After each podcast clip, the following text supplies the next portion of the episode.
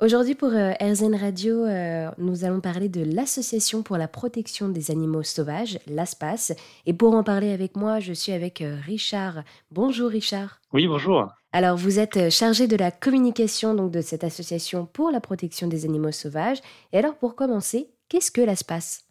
Alors, l'ASPAS, c'est une association de protection des animaux sauvages. Donc, on existe depuis un peu plus de 40 ans maintenant. On est vraiment une association assez pionnière pour défendre euh, la voix des sans-voix, c'est-à-dire donc les animaux sauvages qui, pendant longtemps, n'avaient pas de droit en France. Donc, on a vraiment une action juridique assez spécifique qu'on a vraiment euh, développée euh, au fil des années. Et ce qui fait qu'on a, on a été assez pionnier pour défendre voilà, les intérêts des animaux qui, jusqu'à présent, étaient considérés comme des, des moins que rien.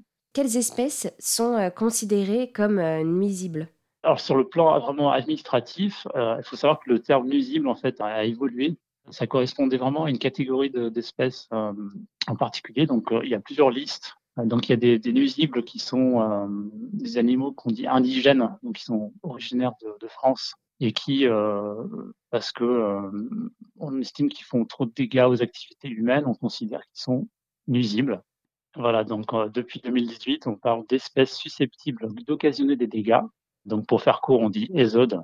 Voilà, il faut savoir que en fait c'est juste un changement sémantique qui ne change absolument rien au, sort qui est réservé à, ces animaux. L'espace, nous, on, se focalise vraiment sur, une, liste où il y, a, il y a 10 espèces. Donc il y a cinq mammifères, cinq oiseaux. Donc euh, vous avez la fouine, la martre, donc la martre des pins. Il y a la belette, le putois d'Europe. Donc ça c'est pour les mammifères. Et côté oiseau, vous avez plusieurs corvidés. Donc, il y a le jet des chênes, la corneille noire, le corbeau freux, la pie bavarde. Et un dernier oiseau, c'est l'étourneau sansonnet. Il y a beaucoup de notre action consacrée au renard parce que c'est un peu le, nuisible que tout le monde connaît et qui est vraiment euh, le plus injustement euh, sur cette liste. Et alors, quelles sont donc euh, les principales missions de cette association pour la protection des animaux sauvages? Oui, donc bah, nous sommes euh, reconnus euh, d'utilité publique et donc euh, on a, vraiment une action principale qui est l'action juridique. Donc c'est-à-dire qu'on va pouvoir attaquer en justice des arrêtés préfectoraux, voire nationaux, qu'on estime injustes par rapport aux, destructions d'animaux sauvages. Donc là, notamment pour les nuisibles, donc les ésodes, tous les trois ans, il y a un arrêté national qui est pris pour classer certains animaux sur cette liste nous, à l'ASPAS, on a, attaqué la dernière liste en vigueur qui était euh, de 2019 à 2022. Et donc, nous avons réussi à déclasser euh, le renard dans certains départements, notamment autour de, dans l'île de France, donc il y a eu des Yvelines, l'Essonne, et certaines communes euh, des Vosges. on a beaucoup d'actions de, sensibilisation auprès de, de, tous les publics. Pour les jeunes, on édite des kits pédagogiques. Pour le renard, on a donc un kit qui s'appelle J'aime les renards, et alors, euh, qu'est-ce qui est prévu à l'avenir pour euh, l'Association pour la protection des animaux sauvages? Oui, il y a une action dont je ne vous ai pas parlé pour les renards. En fait, donc on a depuis un an, on a appelé à ce que les gens fassent des déclarations de non-dégâts.